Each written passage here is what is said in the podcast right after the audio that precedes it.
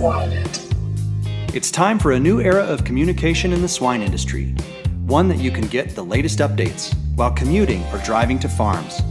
Here, you will have the brightest minds of the global swine industry in your pocket. 感谢西西说的合作伙伴们：APC 血浆蛋白全球领导者，帮助动物茁壮成长；大地汉克二十八年专注，为动物提供美味与健康； 里兰动宝让食品和伴侣动物不断丰富我们的生活；迪斯曼动物营养与保健助力畜牧业可持续发展，我们坐言起行；禾本生物专业酶制剂全球供应商。深耕生物技术二十年，康德全包膜凝聚未来，凝聚更多力量，释放更多能量。健明全方位营养专家，健明让明天更美好。太高动物营养创新，共赢未来。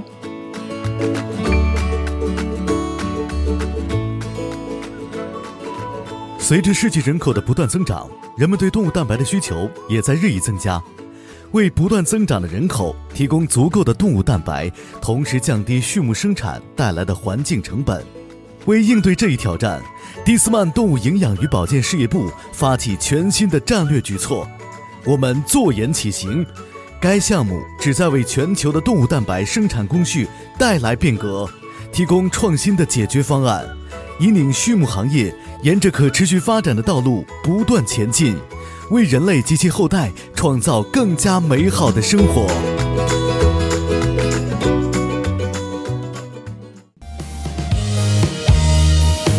Welcome to Swine Podcast. My name is Marcel Gonçalves, your host for today's episode. Hello, everyone. Today we have Todd Thurman here in the Swine Podcast show. How are you, Todd? I'm great. How are you, Marcio?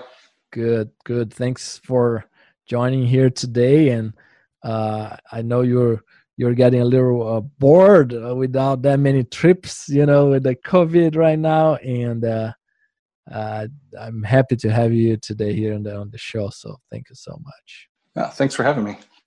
So our goal here, we don't have a specific. We I know we have some some talk topics we want to cover, but nothing specifically. Um, something we discussed about the fundamentals uh, taught in farm.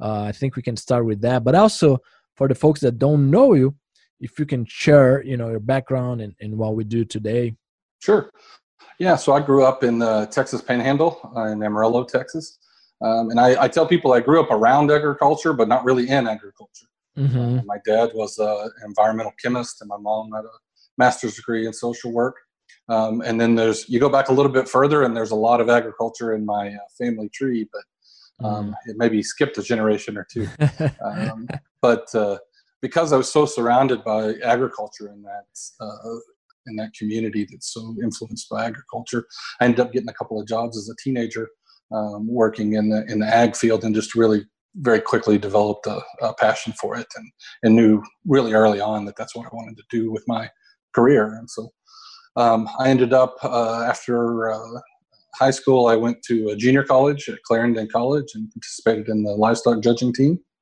Uh, did that for two years, and then I transferred to Texas Tech University.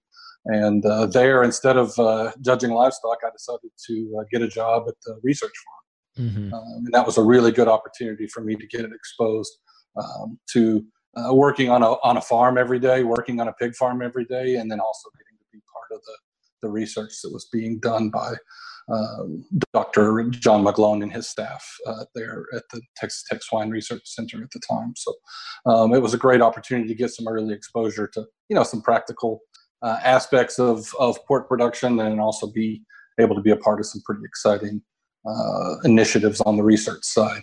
Um, when I graduated from Texas Tech, I, I ended up with a uh, bachelor's degree in animal science with a production emphasis and went to work for Cargill straight out of mm-hmm. college.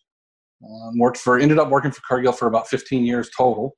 Oh. Um, I spent about seven years with Cargill Pork, which was the live production uh, division of Cargill at the time. subsequently, been sold to JBS. Mm-hmm. Um, but I was there for about seven years and had several different jobs there. But for the most of that time, was responsible for commercial sow production mm-hmm. uh, for about half of their sows. So I had about 55,000 sows over three states. Wow. Um, and so that was that was the majority of that time there. Um, really just focused on on business management and production management for that uh, group of uh, farms. Um, and then I trans stayed with Cargill and moved over to Cargill Animal Nutrition, but kept doing a lot of the same things. I was with the nutrition division, but still very focused on production. Um, and so I got to learn a lot about nutrition and, and applied nutrition and, and really helped kind of uh, make me a more well-rounded uh, production guy, I guess. But I was still mm-hmm. very much focused on production and help supporting um, that internal team on the on the nutrition side, and then also working with some of the key accounts uh, directly. Um, it also gave me the opportunity to start doing some international work, and uh, I ended up transferring uh, for two years to Russia um, and helped uh, a client start up a 25,000 sow farrow to finish uh, system there in Russia. Uh, so I was there uh, full time for two years and then back and forth for another year or so. Um, and then when I came back to the US, I guess they figured uh, if I would go to Russia, I'd go just about anywhere. So uh, they started sending me to a lot of different places around the world, and I started getting a lot of exposure to, to the international scene um, and spent a lot of time in Asia and Latin America, and of course in Europe as well. So, um, ended up leaving Cargill. Uh, spent three years with uh, Genesus Genetics. Um, was focused about fifty percent North America, fifty percent Asia, um, and a big part of that was uh, key accounts in the U.S. and in China and then also uh, business development in the Philippines. So, hmm. um, did that for about three years, business development role, uh, along with a little bit of technical support as well. And then about three years ago, in fact, almost exactly three years ago, mm-hmm. I uh, started uh, uh, SwineTex Consulting Services. And I've been uh, doing that for, I think, July 1st was our third anniversary. So, I'm sure we we beat some statistics there, but uh, um, it's uh, it's been a great opportunity to really build on kind of my background. And so we're about 45% training, about 45% consulting, and then another 10% is what we call uh, SwineTex Insights, which is really working with industry participants and, and allied industry to kind of help, uh, you know, uncover opportunities, look at expansion opportunities, M&A, um, you know, really uh, people that might have a product that's uh, got some application in, say, the poultry industry, and they want to uh, see what those applications might look like in the swine industry, uh, some of those types of things. So it's a relatively small part of my business, maybe 10%, but it's probably the most visible part of my business. So um, that's uh, it's 10% of my business, but it's most likely where where you've seen me if you've seen me out and about because you know that's where we do our, our reaching out through social media and speaking engagements and things of that nature. Right. No, that makes total sense. And yeah, social media is something that uh, I know you are very active there, uh, myself as well, and and uh, and I wish more folks would get uh, involved. I, I think people. I don't know. What do you think? I think people get uh, I don't know, get scared of something or of commenting or discussing topics. What do you think? Yeah, you know, I, I think it's uh, what one of the things I learned early on was for every person that interacts or engages you on social media, there's probably a hundred that are that are watching and listening and and taking in you know the discussion, but aren't actively participating. So, you know, I'd sure like to see more participation, but um, I think you got to keep in mind that your your audience is probably much bigger than what you what you think it is. I know I've been surprised. I've actually been recognized in a couple of airports and things like that. That's um, funny. And and you just you know you kind of just put things out, and it goes out into the ether, and uh, you kind of wonder who's even listening. But you know, there's a there's a lot more people listening uh, uh than than what you think. So uh, that's encouraging, I think, in terms of getting a message out. Yeah, because I think in the beginning, if you go back, I don't know, five, ten years or more, people look at social media as ah, whatever, it's a waste of time, right? I think today it's a good way for people in the industry to cause not only impact within the industry, but also, of course, outside, just from overall consumer perception. I think. Yeah, no, I agree. I, I think it's a great tool, and you know, we certainly try to do uh, what we can, but uh, we're we're not professionals by any stretch of the imagination. but uh, um, it's definitely a, a, great way to to communicate, like you said, within the industry and then actually even outside the industry and be able to, you know, increase awareness of what we do and how we do it, I think is important for us to be engaged in that, that dialogue, even though it's not always easy and sometimes, you know, very frustrating and you feel like you're being attacked from all sides. But I think uh, uh, engaging in that discussion is important. Super cool. So, so what are your thoughts on uh, farms in general? I think you you probably focus more on sow farms, right? So, the focus on the fundamentals. Yeah, so we're we're probably uh, a little heavier heavier focus on. We also spend quite a bit of time on the reading to finish piece as well. Uh, so I'd say probably 65 35 maybe um, in favor of the the sow side um, but you know i yeah, i really try to encourage people to talk about fundamentals and focus on those fundamentals and and i think it's one of the most challenging and important things that a consultant does is get people focused on the right things that are the most important and sometimes more importantly to keep them from focusing on the wrong things you know um, and, it, and I shouldn't really say wrong thing. This is not necessarily the wrong things to be focused on. It's just, you know, you're focusing on lesser value things and, and ignoring higher value things. Um, and most often, you know, those are the, the basics and the fundamentals. And so, you know, everybody wants that secret sauce or that uh, silver bullet to solve their right. problems and, and that little tip or trick. And, you know the the unfortunate uh, news is is I disappoint people and tell them um, that there's not a you know special tip or trick. Uh, it's not a secret. Um, it's it's implementing uh, effectively and consistently those fundamentals every day. You know, so those are the that's the difference between the the bad farms and the good farms and the good farms and the great farms is is their implementation of those fundamentals. And so it's most of the time people want me to teach them something new mm-hmm. but we're very focused on getting results. When i started my consulting business i wanted i did not want to be a peddler of information right? I didn't want to be the kind of guy that says okay well here's the right answer and then whatever you do with that you know is up to you right? That not that there's anything wrong with that but that just doesn't appeal to me. I want to be part of uh, making a difference on those farms and actually seeing results and so that's where it becomes much more challenging, in my view, because you have to take that information and then transform that information in results into results on farms. And that's where it gets a lot more complicated. So just giving the right answer is is is not enough. It's it's how do we take that information and get it implemented on the farms. Right. So really understanding the yeah, understanding the problem before coming up with a solution. yes. Yeah, for sure. That makes total sense of course every farm is different but in general based on your experience when you think about sow sow farms what are the say top three things there on the fundamentals that you've seen the biggest roi or lowest uh, hanging fruit there the you know the most by far the most common thing that i see is issues around sow body condition okay. um, and primarily in lactation feeding on sows um, you know that's just where the hangup is. It's not necessarily that the other phases are are not important. They certainly are, but the most common issue that I see, if you kind of break it down into the root causes, is is lactation feeding in sows, and so that's the I would say on upwards of 80% of my initial farm visits, you know, that's at least kind of makes the cut in terms of those top issues. Um, certainly see those as, as, a, as a huge opportunity, and it's not even close, really. Um, but a couple of others that really come to mind is is gilt development and gilt selection. Mm-hmm. Um, I I really just think as an overall industry, you know, if you, I'm always trying to think, what, what are those things we're going to look back on 20 years from now that we're doing today and think, wow, that was crazy, you know.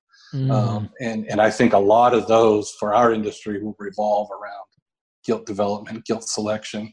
You know, that we just did not pay enough attention to such a crucial part of our business and and so that's another area where i see you know a, a ton of, of opportunity not just in terms of application on a farm but you know in in, in a, at a deeper level in research and and you know i see a lot of potential research opportunities there to better understand you know what what we need to be doing differently there what we need to be doing better and then the last thing that just pops into my head i guess is is uh, that early pig care. You know what do you do in that first you know eight hours of life? Uh, because it just has such a big impact on on everything else. And, and I, I like to tell people I have some some areas that I've identified that I call inflection points that are just you know they're not necessarily more important than any others except for the fact that when you do them right they have kind of a domino effect and and make everything else a little bit easier mm-hmm. um, and so those are definitely three that that are on that list that are directly related to sow production and and man uh, you put those three together and i would say it's the percentage of the work that i do um, it's it's pretty high I, I end up talking about those three things a lot Yes, I'm, and I'd say that the first one you mentioned match matches my bias as well. My yeah, my experience visiting farms is that at least more than half of them probably overweight, but the the sow farm managers say nah, they're they're fine. Right. Well, it's it's because you're there every day, right? That's the first thing I think. And the other comment is you know so so i went to grad school as a swine nutritionist and then after that working in and you talk about all these nutrient levels and all those things, right? But then back to what you said, the the whole body condition, it's the single most important thing in the sow side of things when it comes to nutrition and feeding for that matter. It's it's amazing. It's and the, and the other uh, comment I have on that one is that is one of the few areas in pig production that you can save money and improve performance, right? right. Otherwise, it's it's super hard to find that that match. No, I I think that's right, and it's uh it's really about finding a balance, and that's that's where the challenge lies. It's it's very hard to give someone a prescription for you know this is what you know. I always tell people people want to tell me uh, they want me to come in and and teach them what to feed their uh, sows, and, mm-hmm. and I tell them I can't. I have to teach you how to feed sows, right? Not mm-hmm. what to mm-hmm. feed them. You know, and, and, it's not that complicated, but it is something that requires, you know, some some effort on the part of the of the farm staff uh, to, you know, not just say, okay, well, this is this sow needs X amount of feed per day. Um, you know, I'm going to have to teach you to the thought processes that right. you have to go through to try to uh, make sure that we're meeting that sow's needs in, a, in an efficient way. Yes, and you know one thing on this arena that I, that I find interesting is that I think Sal, even my mom that has never seen a pig before, uh, can say, "Well, she looks thin," right? But a fat sow, it's not that easy for someone that doesn't have a whole lot of experience. So I think that's part of the problem too.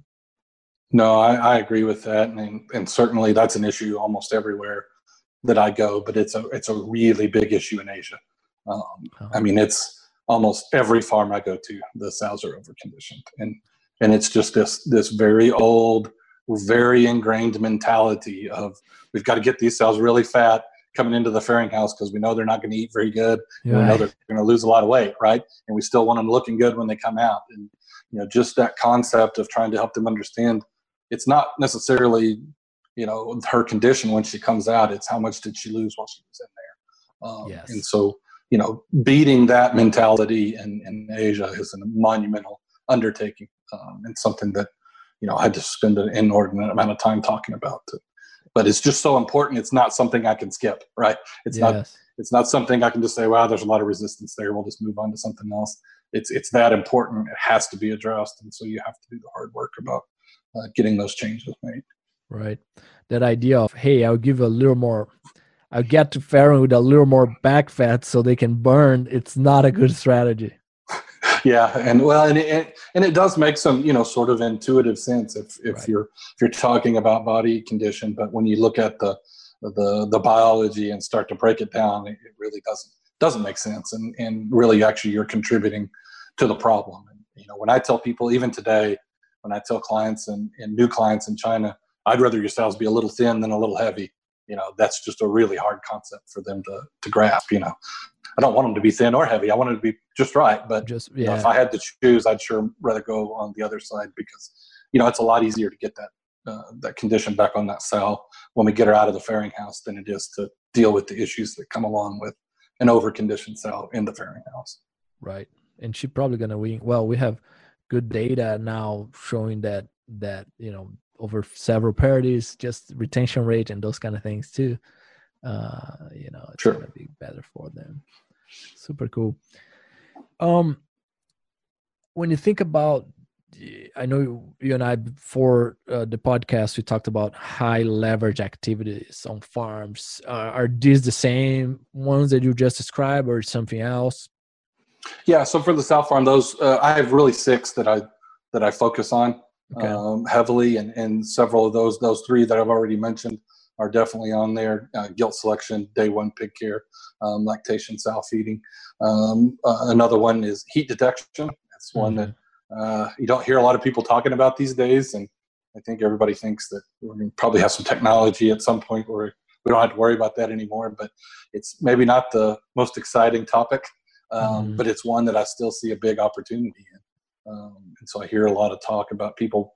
People come in and want me to talk about breeding techniques and and you know what we need to do there. And I I always tell them if you do a good job of heat detection, uh, a lot of that other stuff takes care of itself. So Mm-hmm. It's just still it's still one of those persistent problems that I see in a lot of uh, places around the world. Um, and then the other two that you know aren't really sow farm related would be uh, those first seven to ten days post wean. Um, you know, I think you know when it comes to you know the wean to finish uh, segment, you know, if we get that right, everything else gets a lot easier. And if we get that wrong, it's almost like a hole that you can't quite ever dig out of. Um, and so we spend a lot of time talking about how to get those pigs on feed, um, how to identify, you know, those pigs that are that are falling back quickly, so that we can get get in there and intervene. Uh, because if we we wait too long, there's there's nothing you can do to get in there and get, that uh, get that back. And so we spent a lot of time focusing on that.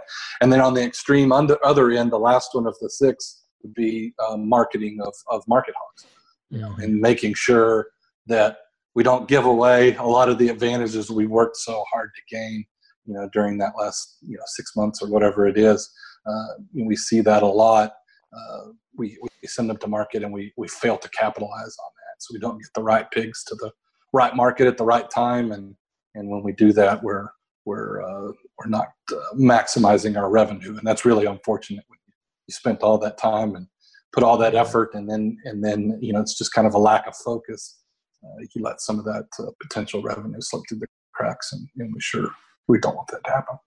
Yes, and I don't know what you you saw in Asia, but I know in South America, um, the the whole idea of uh, marketing strategies and, and different cuts it's not as common as I see here in the US. There is, but it's not as common.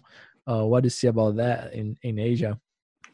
Yeah, I mean, one of the bigger challenges that we deal with in Asia is there's still a lot of those pigs that are marketed through a, a broker system, uh, mm. where you know you basically have a you know still have a guy that comes in and and selects which pigs he wants to buy, and and you know obviously that you know is part of the the biosecurity concern is, mm. is having these guys you know coming from farm to farm is a, just a nightmare scenario from a biosecurity standpoint. Um, but it also uh, you know kind of obscures the the need to to have those animals in the right place at the right time and, and, and get them ready. And so sometimes you have those animals ready and and they can't take them because you know they just have a certain quota that they need. And so um, you know that gets to be a challenge because it's really out of the control of the producer in some cases. Um, and so that's something we have to we have to focus on. And I, that's changing and i think that's changing faster uh, because of, of the focus on biosecurity, um, the focus on you know kind of modernizing those supply chains, and so I see that over the next five years as a big opportunity for Asia because in the past they've not thought about that at all because it was largely out of their control. But that is you know as things modernize and, and things happen quickly.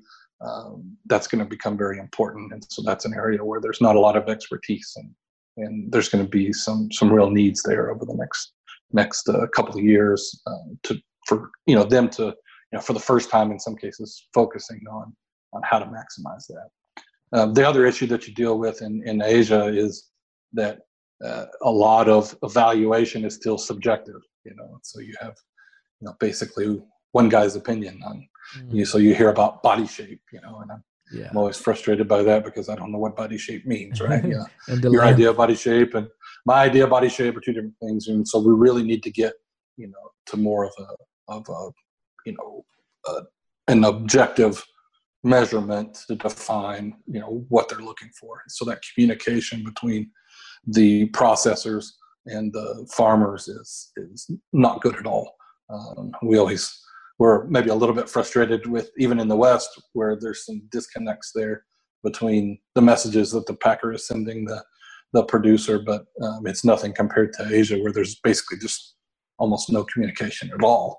Um, and so as that changes that's another big opportunity. Wow. What um what do you see um from a overall system design standpoint that I know you work uh, a lot with it. Um, what are the biggest struggles there or or opportunities? Yeah, so I think as uh, you know, in the developing markets that I that I work in, uh, primarily in Asia, um, a big part of the problem is they're growing so quickly, right? Mm. Um, and so everything is is sort of compressed, and it just happens really fast. And so that can be good, and it can be bad if uh, things are going to happen quickly either way. Um, so if you're doing a good job and you're you're thinking through, um, you know, your system design, uh, then that can be a that can be an okay thing. But when you're, uh, you know, I always tell I always tell people in, in in Asia in general, in China specifically, it's you know let's build it and then figure it out later, right? Um, mm-hmm. And so they're really good at getting things done in terms of taking action, but always not not always so good about planning ahead. And so that's one of the things that I really try to preach to to the larger integrators um, that I work with in Asia is it really pays to think through that ahead of time, you know, and then execute a, a well a well planned strategy. Uh, you're gonna you're gonna have a lot fewer regrets when you get finished, and so um, it's really about trying to create some consistency. And let's think about how to grow this system in a way that it's going to be easier to manage. Um, and I know, you know, when I in the past have brought uh, some of my Asian clients back to the U.S. and um, that's one of the things I always try to get uh, my clients here in the U.S. that are talking to them, giving them advice to reinforce. Mm-hmm. You know, if you have everything that's sort of set up and you've got most of your farms are the same size and roughly the same design, and um, you know your pig flow is is sort of you know makes sense. Uh, it becomes much easier to manage as opposed to a hodgepodge of all different size farms and, and different technology and, and all those kind of things. So uh, the more consistent we can be in that, I think that's going to be a huge, huge advantage for those guys. Interesting. And, and you know, something that comes to mind there, Todd, is that uh, maybe a lot of folks in the US don't realize, but I think uh, it's when I came to the US first, I, I really noticed that uh, culturally, I think the US is pretty good in uh, planning ahead. Uh, I, and I could realize that even in small settings, like not even pig related sometimes, uh, just being, you know, what we're going to do and blah, blah, blah, which I think for most people in the US is like, well, that's just the way it is, right? But even coming from Brazil to the US, that was a very interesting thing. Uh, and of course, I might be talking about a little bit of an extreme there from a production standpoint when you think about uh, that um, in Asia, but it's something that uh, caught my attention, uh, culturally speaking. Sure. How about the labor and the future of labor in farms? What do you have in mind there on this topic, Todd? Yeah, so I, I spend a, a lot of time focused on that. Um, and and I, I spend a lot of time thinking about and talking about the differences in different systems because I've had the opportunity to work in a lot of different places. I spent quite a bit of time in Brazil. Like obviously spent some time in in Russia and Eastern Europe, and then in Asia, and then of course obviously here in North America. And so I, I spend a lot of time talking about those contrasts and and the, the differences. But the one area that is consistent everywhere I've been is labor challenges. Um, that that's you know always you know I think about making a list of those things that keep you up at night if you're managing a big business. You know those are the things that that really concern people. So finding and keeping uh, good qualified uh, skilled labor is a, is a huge challenge for for virtually everyone. Now in different countries in different situations it might look you know the details might look a little different, but as an overarching uh, concern, you know, labor in general is is one that everyone has in common. Uh, everyone I talk to is concerned about that, and it's extremely important, right? I, you know, again, the other thing, since I get to see a lot of farms, people ask me, you know, what are the difference between the good farms and the and the not so good farms? Um, and I tell them, you know, that it's you know a focus on fundamentals like we've talked about, but mm-hmm. that it it really gets down to people because I've seen, you know, good facilities are great, right? But I've seen some really good farms and some pretty average facilities, mm-hmm. you know, um, and and so there's a lot of, of pieces there that are that are nice to have. But the one difference that I've seen, I've never seen a high producing farm that didn't have really good people.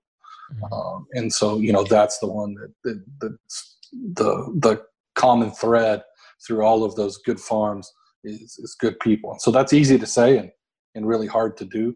Um, but I think that's actually one of those things that's actually getting harder. Right? It's it's becoming a bigger challenge day to day. Um, and so finding the right people um, and, and getting them interested and engaged in agriculture to want to do this kind of work um, is is a big challenge. So uh, I really think it, to me, it comes back to trying to find a, a sort of a craftsman is really what you're looking for. You know, mm-hmm.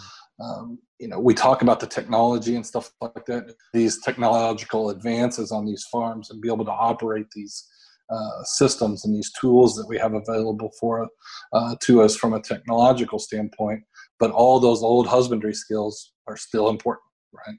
So um, it's the combination of those two things that's hard to find. Um, and I think that's the real challenge is somebody that can be, you know, capable enough and technologically savvy enough to be able to incorporate those tools that are becoming increasingly available to us effectively, but also still be able to to to handle the art side of what we do.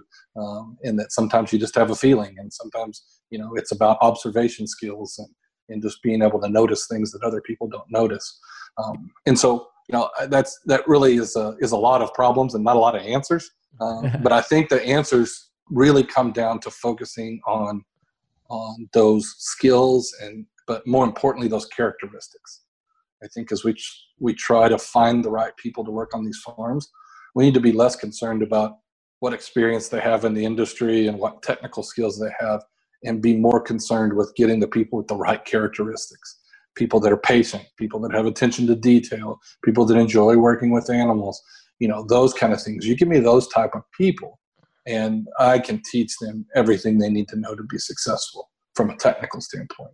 Um, and so i think you know more of a focus on on those characteristics that are common in in successful uh, workers on these farms. I think identifying those and and being able to uh, uh, recruit people that exhibit those characteristics, I think is going to be a really important part of the strategy as we move forward.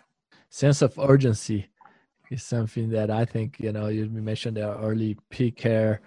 Boy, you know, if you don't have sense of urgency, it's a tough one to run some. And it's about really about uh, priorities, you know. You know, I, I see this all the time, just coaching that I give people. I come in and, you know, they're working on, uh, on, on uh, some you know minor issue and there's a sow in the farrowing house standing there you know banging on her feet or wants to eat you know uh, mm-hmm. you know you've got to be able to recognize um, and make those decisions. And those are those are decision making skills you know being able to determine you know what's more important than you know between these two activities. What should i be what should i be focusing on? And what can wait you know for an hour or two or maybe that can be put off till the next day. Um, a sense of priorities is, is really important. And so I really focus on coaching people on on identifying the the high priorities and make sure you you get that stuff done, and then some of that other stuff can wait. Very good. And then trying to retain the people too, right? Um, it's uh that's a that's also a challenge. One comment I have in um, in my experience, I remember two things, right? One is I remember some farms when I was back in Brazil where the you know the shower on the when you're getting to the farm it's cold it's like okay and you want your folks your your team to to shower when they get into the farm in the winter time here with stuff um, and now the other one was was here in the west where i went to a farm extremely high perform, farming system, and um, I got my attention. Uh, the it, it's gonna be it's gonna be uh, silly, right? But the, uh, shampoo. So the shampoo that's detail, I think, but it's it means hey, this system is willing to spend I don't know what dollar more on this shampoo. Just I don't know, just make you feel good when you're getting the farm, getting out of the farm. Just I think details like that that that compound on your retention rate is my is my uh, feeling.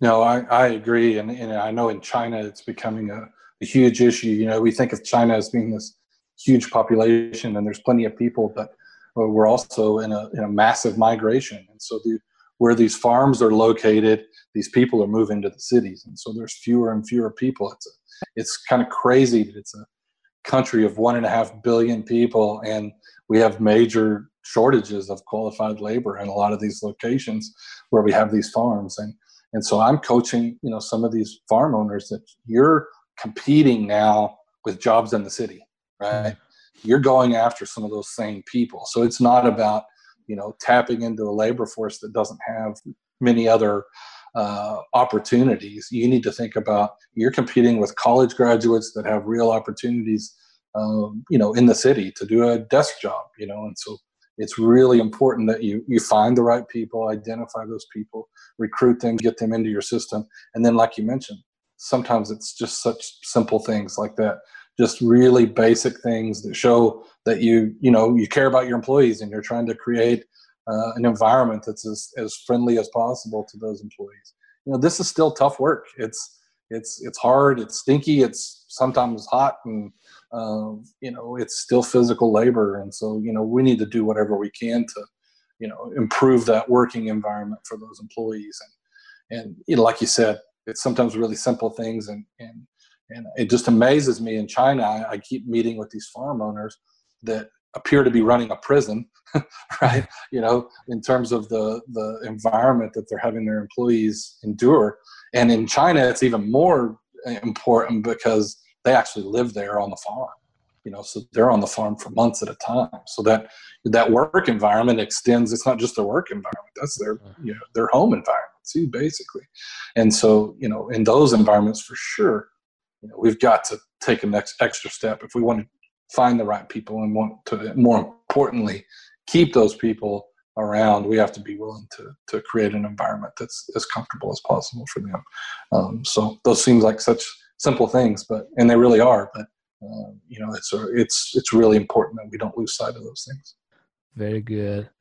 Um, how about uh, with the recent situation as far as the packing plants and the supply chain?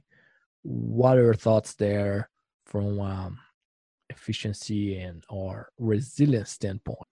Yeah, I think I think first of all, I think the the industry should be commended for the response. I mean, it was it was and continues to be a very painful experience for a lot of people, um, and so certainly want to recognize that um, that that not only was it was a really difficult time for everyone involved, um, that it continues to be a difficult time. You know, things have gotten better, but we're we're not out of the woods yet, and yeah. we've still got some real structural issues to deal with.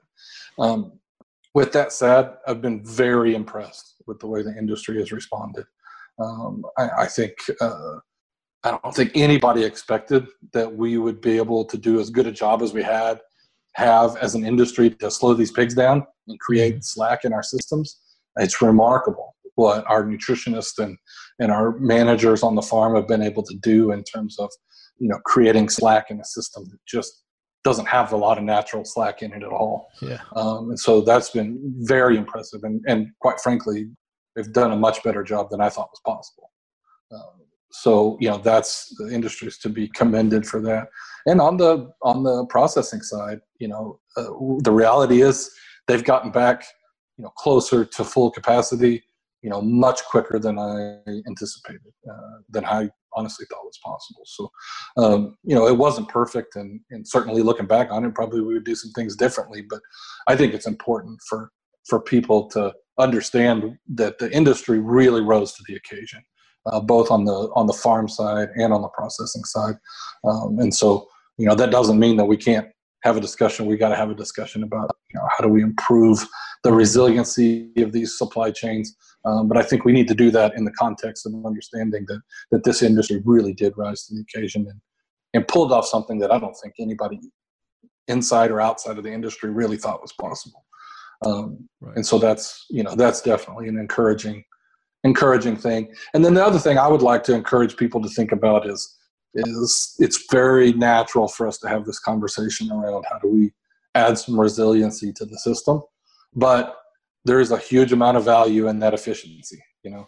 And so I want to make sure that we don't just throw away that efficiency.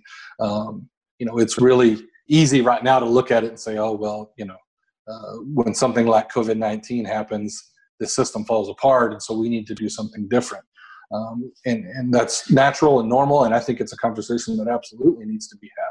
But it needs to be had in the context of, you know, the other 99 years where we didn't have COVID 19. That system worked pretty darn good um, and, and was created a lot of efficiency. And just from an industry standpoint, we need to try to preserve as much of that efficiency as possible while introducing some more resiliency.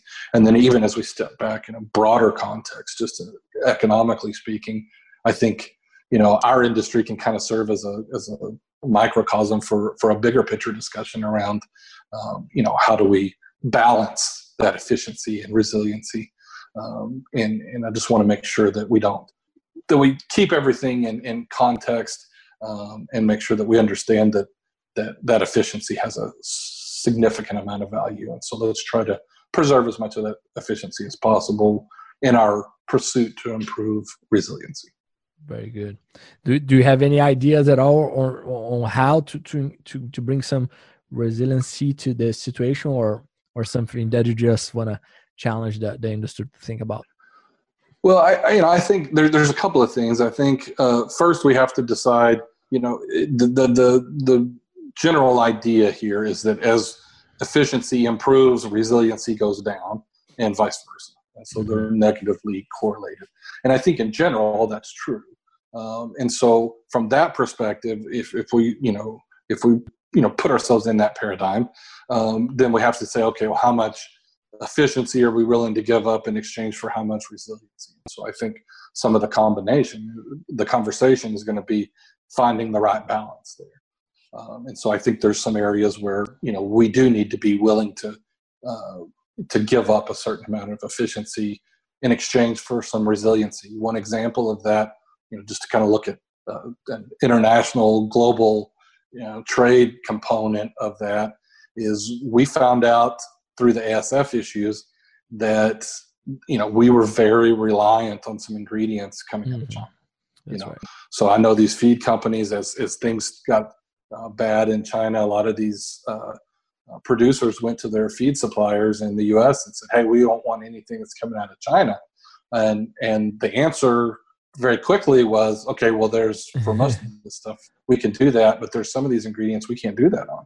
You know, and so that's a problem. And and so you know, I'm not necessarily saying that none of it needs to come from China, but certainly we don't need to be reliant on any any international market for you know that high a percentage of, of our needs of a, of a core uh, ingredient, an ingredient that you know, is, is, is unavoidable. You know, um, and so certainly we need to rethink that. And if we have to give up some efficiency in order to provide, you know, to repatriate some of that production, or at least to provide some uh, some you know to spread out that risk among you know some more uh, varied set of suppliers. I think that's definitely a, a, wise investment, even if it does mean a reduction in a, in a little bit of efficiency.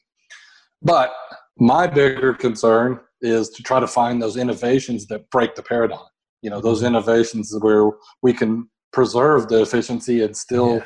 you know, recapture uh, some some resiliency. So you know, those are obviously those uh, those areas where everybody wants to to try to find those and I think on the processing side, I think uh, artificial intelligence and machine learning and you know some of that next wave of automation um, that can really reduce our dependency on human labor, um, but at the same time be able to adjust for those realities of managing a biological product, right?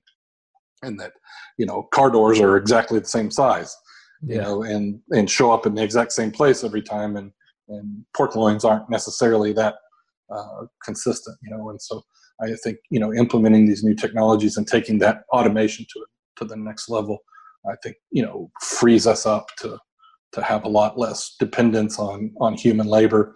Um, you know, even before COVID nineteen, on the processing side, that was our biggest obstacle to you know expanding. You know, why can't you do more on the processing side? It's labor, um, and and really, arguably, the COVID nineteen situation was really just a labor situation as well. Um, and so it's it's less intense, less urgent on the farm side, but certainly on the processing side, some of those technologies that can uh, reduce our dependence on on human labor or reduce our dependence on on physical labor and shift some of that you know physical uh, stress uh, you know onto the machines and then let the people manage the machines i think um, is is an opportunity to to really increase the resiliency in our systems without having to give away any inefficiency and perhaps even gaining inefficiency. So, uh, obviously, any area in today's environment, as we think about an area that could, uh, in a technology or a strategy or uh, uh, something that we could implement that would improve resiliency and at the same time preserve or even improve efficiency would be a, a home run for everybody. So, you know, I know I'm involved in a lot of, uh, you know, thinking through uh, some of those processes and and and getting that technology implemented. Um, and that's something I'm really focused on. And I, and I hope the industry uh, follows that lead and, and uh, really focuses on that as a, as a solution there that doesn't have to compromise. Very good. Any thoughts on the trade side of things and, and exports? Uh, what do you have in mind there? Yeah, I, I, you know, I'm a little concerned. I, I, I uh, I'm a free trader, and uh, you know I'm a very big proponent of, of free trade policies, and um, and that's not a very uh, re- right now that's not a very popular position. Mm-hmm. You know, there's a lot of, and understandably so, a lot of interest in in you know kind of reshoring uh, production and, and less uh, dependence on on global supply chains and uh, and certainly, like I said before, I mentioned an example before of, mm-hmm. of somewhere where that was strategic and and we need to be careful with that but um, you know I, I think we need to be more targeted uh, about those those production uh, those areas where we decide to to reshore some of those capabilities or repatriate them or diversify uh, to other suppliers um, but then in a, in a bigger picture I want to try to preserve uh, a lot of this global trade infrastructure that's been built over the last 10 or 15 years. And, and the reason is very simple, is that I think that, that humanity has benefited greatly from that. Um, and so, uh, you know, I know our industry on the, on the pork side, uh, we're very, we've become very dependent on exports. And, and we've become dependent on exports for two main reasons. One, we've gotten a lot better at raising pigs, mm-hmm. um, and and so we produce a lot more pigs than we need. Um, but the the second issue is there's other uh, places that need pork, and we are the most efficient way to produce it. Um, and so if I look at, you know, I obviously spend a lot of time in China. We can produce pork in the U.S. right now, ship it to China a lot cheaper than they can produce it themselves. Um, and so, you know, finding that balance and trying to create those trade opportunities that are mutually beneficial, uh, I think is really important. And I'm just, I, I'm concerned that in the, the waves of nationalism and, and kind of anti-globalism, that, that we don't, again, give away a lot of the efficiencies that those global supply chains has, have provided us. Um, and that we're just a little more uh, nuanced and a little more careful as we evaluate those and to to make those decisions thoughtfully and not uh, you know reactionally um, and who really just think through the, the implications of those and, and, and try to preserve as much of that as we can while improving that resiliency and, and, and providing that security that that governments around the world need you know to feel uh, secure about their food supply. No very interesting comments there todd. Um, anything else on any of these topics before we go to the three questions that I ask every guest on the on the podcast? Uh, know, I, I think I would just you know mention that uh, you know as we uh, sort through kind of the aftermath of of, of COVID nineteen and start to think about what the next normal is going to look like. Um, I just I hope that that we can do that thoughtfully um, and and not like I said before, not just be reactionary. And so I think we need to definitely take these lessons that we've learned uh, mm-hmm. to heart, um, but also not uh, dismiss the fact that that our systems have served us quite well actually over the past uh, 10 years. And make sure that we maintain the, the context that as difficult as this has been we've met our needs right? The system has worked. It's not been pretty and it's not been without stress and it's not been without uh, sacrifice that we've been able to, to achieve this. Um, but our systems worked in a very uh, unpredictable, un, you know, it gets overused now, the term unprecedented, but, you know, the systems did work. Um, and, and so, you know, let's not completely throw away the existing system as we try to think about what can we do better. So I, I certainly want us to have that conversation as an industry and then in broader terms as, as as countries and, and economies and, and really you know, across the board uh, globally, we're going to have this discussion. I just hope we do that in a way that that recognizes that. Um, I don't think it makes much sense to completely throw away all that we have built over the last, you know, 10 or 15 years and all the progress that we've made. And so, um, those are just some things that I just want to encourage people to keep in mind as we as we sort through what this new normal is going to be and, and how we're going to respond to these uh, uh, unprecedented times that we're dealing with. Absolutely. Yeah, no, I definitely would agree with that. 大地汉克芬多多系列二十八年沉淀，匠心推出，在两百多种调香原料中，科学选取核心原料，融合调香技术与采湿调控技术，最优化精油产品的适口性。 同时，全自动、全密闭配料系统、专利恒温混合技术、二次喷涂和空隙封闭技术的利用，保障产品的精准配置和稳定功效。二十八年沉淀，三年研发，芬多多系列为您的动物带来美味与健康。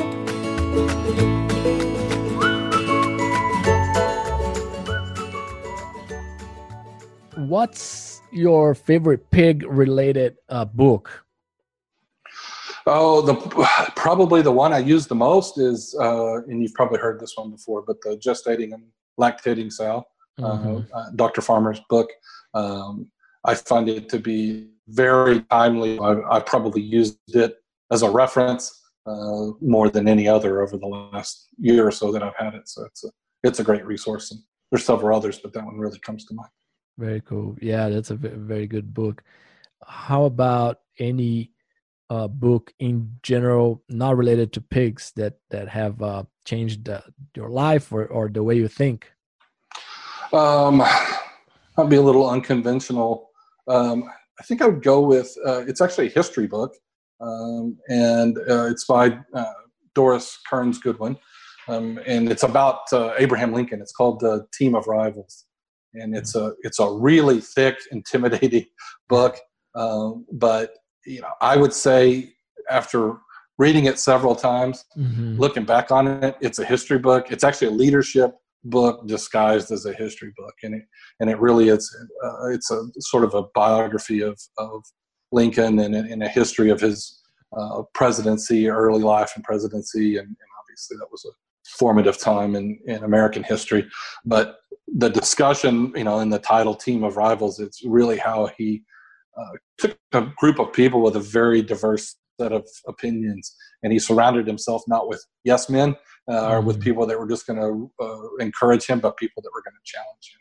And so I just think there's a ton of lessons in that experience for you know business leaders, politicians, you know basically anybody that's in any sort of leadership position, you know to kind of value those those uh, opinions that might contradict with your own. You know I know I've learned a lot more from people that disagree with me than I have from people that agree with me, and, and that mentality I think is is really borne out in, in that book. And so it's it's big, it's thick, it's really intimidating looking, um, but I really do think it's it's worth the read. I've I've read it probably two or three times and and get something different out of it every time. Very cool. No, I, I was not familiar with that book. That's that's good to know. And then lastly, uh, Todd, what do you think sets apart successful swine professionals from those uh, that are not? Well, we've talked about it a little bit before, and, and I think it's it's that relentless focus mm-hmm. on the fundamentals.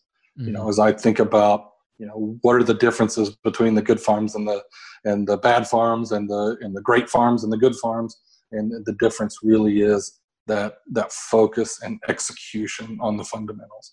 Um, those are those are the things that are the most common differences I see, or the most common similarities between those good farms is that they they execute consistently on those fundamentals, and that's what they're focused on. They don't get distracted by you know minor details that don't matter.